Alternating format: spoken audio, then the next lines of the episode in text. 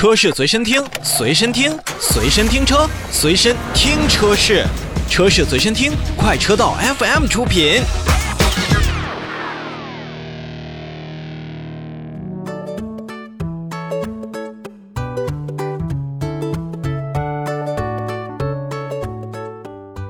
说完了五菱的召回，我们来看看梅赛德斯中国以及北京奔驰在进行一些奔驰品牌的召回。那么，首先呢是要召回二零一九年一月三十一日至二零二零年七月二十八日期间生产的部分的进口 A、B 以及 CLA 车型共计五十四辆。那么同时期也会召回二零一八年七月十八日至二零二零年二月十九日期间生产的部分 A 级国产轿车共计七百二十二辆。那么本次召回范围内的车型呢，是由于发动机的低压燃油管的设计是安装不当的，那么可以会导致低压燃油管接触到发动机的进气管，并且产生摩擦，引发低压燃油管的破损。极端情况下呢，就可能会造成燃油泄漏，存在排放的风险。